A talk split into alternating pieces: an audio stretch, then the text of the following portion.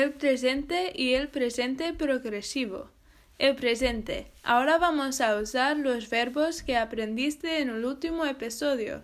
Aprendiste los verbos en el infinitivo, pero como en español necesitas conjugarlos, usar los verbos. En inglés, para conjugar un verbo al presente es muy fácil. Solo necesitas saber el verbo en infinitivo y el sujeto de la frase. También puedes sustituir el sujeto con un pronombre. En español tienes yo, tú, él, ella, usted, nosotros, vosotros y ellos, ellas, ustedes para los pronombres.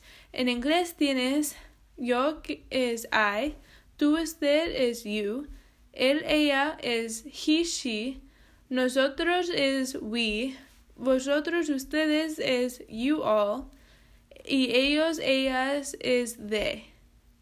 En inglés no hay una forma especial de decir tú en el formal. Tú y usted son el mismo cuando conjugas el verbo y vosotros y ustedes son el mismo también. Vamos a usar los verbos del último episodio para hacer unos ejemplos. Otra vez tienes una lista de verbos en el paquete que puedes usar. En las formas de yo tú, usted, nosotros y vosotros, solo necesitas eliminar el tú de enfrente del verbo infinitivo y poner el pronombre o sujeto. Por ejemplo, yo digo es I say. Yo sé es I know. Nosotros decimos es we say. Nosotros sabemos es we know. Tú sabes es you know. Vosotros sabéis is you all know. Ellas saben is they know. Y ustedes saben you all know. En la forma de él, ella, pones un S después de la forma del verbo infinitivo. Entonces, él dice es he says. Ella sabe es she knows. Y él ve es he sees. Nota importante. En español no siempre necesitas usar el pronombre.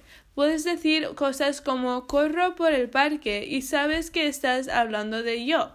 Pero en inglés no puedes hacer eso porque no hay formas de conjugar específicas para cada pronombre, solo para cada parte de tiempo. Por eso no puedes quitar el I, you, he, she, we o you all cuando hablas en inglés. Ejemplo de conversación. Paul. What do you do? ¿Qué haces? Cynthia. I think about things. Pienso sobre cosas. Paul. What do they do? ¿Qué hacen ellos? Cynthia. They call their mom. Llaman a su mamá. Si quieres practicar, conjuga los verbos en el paquete. No puedes conjugar todos los verbos que hemos aprendido porque algunos son irregulares. Usa los pronombres que hemos aprendido I, you, he, she, we y you all. Puedes encontrar las respuestas en la siguiente página del paquete. Vale, ahora el presente progresivo. Como los adverbios, usas el presente progresivo mucho más en inglés.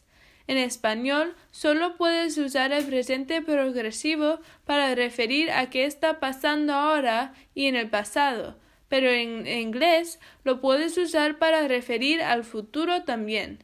En español usas verbos como estar antes del presente progresivo y haces lo mismo en inglés. Pones estar antes del presente progresivo en inglés usas el presente progresivo más que el presente que acabamos de aprender. Conjugando estar. Estar en inglés es to be. Usa esta mesa. Hay una mesa en el paquete que puedes usar para conjugar to be. Yo estoy en inglés es I am. Tú estás es you are. Él, ella está es he, she is. Nosotros estamos es we are. Vosotros ustedes estáis o están es you all are. Y ellos, ellas están es they are. La fórmula para el presente progresivo es to be conjugado a la forma de pronombre más verbo que acaba en en y tienes el presente progresivo. Por ejemplo, yo estoy diciendo. En inglés sería I am saying. I am es to be conjugado y saying es el verbo que acaba en ing. Puedes practicar en el paquete. Como en español, inglés tiene verbos irregulares también, pero no con las mismas reglas. Hablaremos de Khan Academy luego en este podcast, pero tiene unos videos excelentes para explicar los verbos irregulares que puedes acceder con un enlace en el paquete.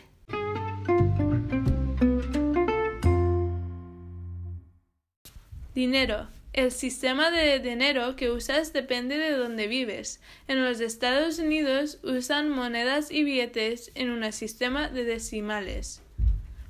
Puedes mirar los eh, símbolos que están usados para los dólares y ah, los centavos en el paquete. Vale, vamos a hablar de las monedas. Hay cuatro tipos de monedas en los Estados Unidos. Tipo 1. Penny. Forma singular, penny. Forma plural, pennies. Valor 0.01 de un dólar. Eh, un penny es un centavo. En el penny tienes al presidente Abraham Lincoln. Él ayudó a abolir la esclavitud. Era el decimosexto presidente y sirvió durante la guerra civil. Tipo 2. Nickel. Forma singular, nickel. Forma plural, nickels. Valor 0.05 de un dólar. Un nickel es 5 centavos. En el nickel tienes a Thomas Jefferson que escribió la Declaración de Independencia. Era el tercer presidente de los Estados Unidos y uno de los Founding Fathers o padres fundadores. Tipo 3. Dime. Forma singular. Dime forma plural, times, valor 0.10 de un dólar. Un nickel es 10 centavos. En el nickel tienes a Franklin Delano Roosevelt o FDR, que fue el presidente durante la Segunda Guerra Mundial. Es el único presidente que sirvió para más de dos termos. Tipo 4. Quarter. Forma singular. Quarter. Forma plural. Quarters. Valor 0.25 de un dólar. Un nickel es 25 centavos. En un nickel tienes a George Washington, el primer presidente de los Estados Unidos y uno de los Founding Fathers o padres fundadores. Vale, ahora vamos a mirar los dólares de los Estados Unidos. Hay siete tipos de billetes dólares. Ah, los tipos de dólares no tienen nombres específicos como las monedas empiezas con el one dollar bill, entonces tienes el five dollar bill, two dollar bill, ten dollar bill, twenty dollar bill, fifty dollar bill y one hundred dollar bill. Puedes mirar fotos de los billetes diferentes en el paquete. El one dollar bill tiene a George Washington en la parte de enfrente. El two dollar bill tiene a Thomas Jefferson en la parte de enfrente. El five dollar bill tiene a Abraham Lincoln. El 10 dollar bill tiene a Alexander Hamilton. Uh, él era el primer secretario del Tesoro uh, gracias a Lin Manuel Miranda, que escribió un musical sobre su vida, es mucho más conocido ahora. El 20 dollar bill tiene a Andrew Jackson en la parte de enfrente. Él era el séptimo presidente de los Estados Unidos. Después tienes el 50 dollar bill que tiene a Ulysses Grant en la parte de enfrente. Era el decimoctavo presidente de los Estados Unidos y era un general en el ejército de la Unión durante la Guerra Civil. Y final tenemos el 100 dollar bill que tiene a Benjamin Franklin en la parte de enfrente. Él era uno de los founding fathers o padres fundadores.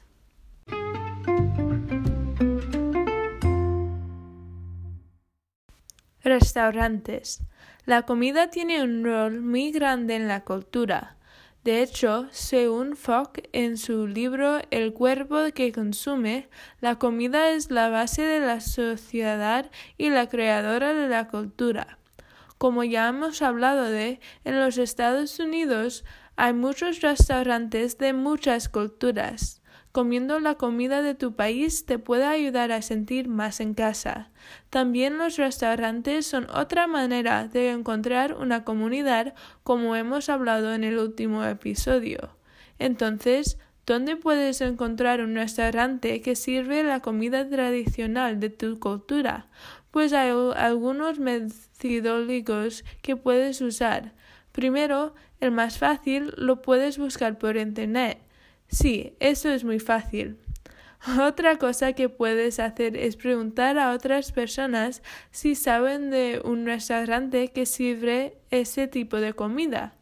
Y otra cosa que puedes hacer es ir a las ciudades pequeñas de una cultura como Mexican Town. Es muy probable que tengan restaurantes sirviendo la comida de tu cultura. Además, los restaurantes te permiten introducir la comida de tu cultura a personas de otras culturas. La comida es una manera de introducir tu cultura fácilmente a tus amigos. Empezando en un restaurante puede ser más fácil de comer la comida de tu casa inmediatamente. Puedes introducir tu comida en el restaurante y luego decir que tu papá o mamá hacen comida como esta y que deben venir a tu casa para probarlo. Otra manera de introducir tu comida puede ser un día de comida.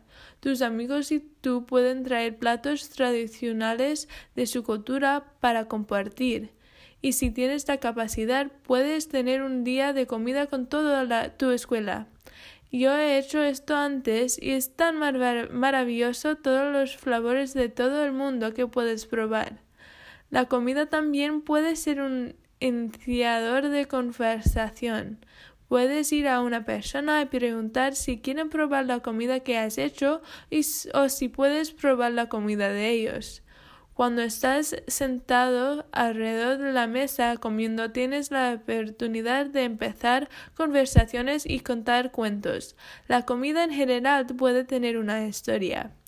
De verdad, puedes ver que la comida tiene un gran trabajo en la comunidad inmigrante.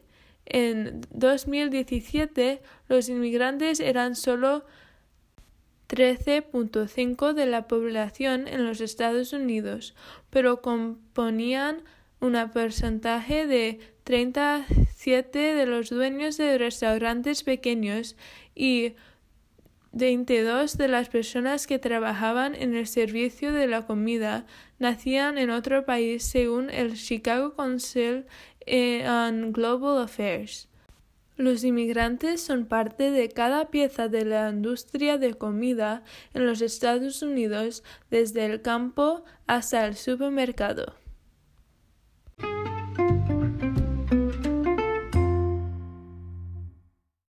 Versiones de estudiar.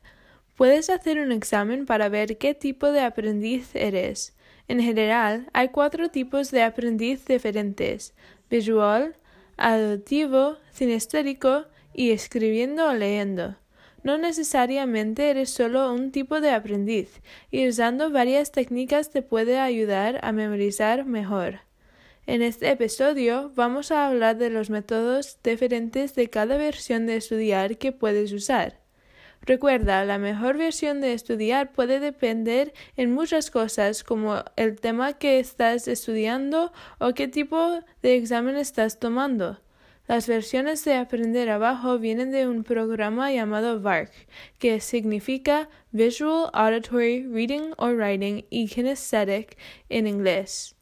Visual. Si te gusta aprender usando cosas como imágenes, gráficos y diagramas, ah, puede ser que eres parte de la versión de estudiar visual. Puedes hacer cosas como dibujar, usar colores y patrones, usar gráficos y diagramas, organizar tus notas de fecha, color, tema y mucho más, mirar vídeos y documentarios como recurso, escribir cosas varias veces. Si eres auditivo, si repitiendo algo o escuchando a cosas te ayuda a aprender, entonces puedes hacer el siguiente para aprender. Puedes grabar audio de tú repitiendo una lección o palabras, hablar con personas de que estás aprendiendo, escuchar a vídeos y documentarios y usar música. Si aprendiendo visualmente es tu estilo, probablemente también eres parte de la categoría de escribir o leer. Realmente aquí solo hay dos cosas que puedes hacer en este tipo de aprendizaje. Escribir, escribir con colores o escribir, la misma cosa varias veces y leer, leer tu manual de clase, leer artículos por el Internet y leer tus notas. Finalmente, hay, hay kinestérico. Si no te gusta sentarse para mucho tiempo o aprendes mejor haciendo cosas, puedes estudiar con estas técnicas. Estudiar y aprender mientras haces un tipo de ejercicio como tirar una pelota. Puedes hacer experimentos para probar una ley de ciencias o otros fenómenos. Y si recuerdas fidget spinners, pues usando cosas como esas te pueden ayudar mientras estudias, pero solo si tu escuela los dejan.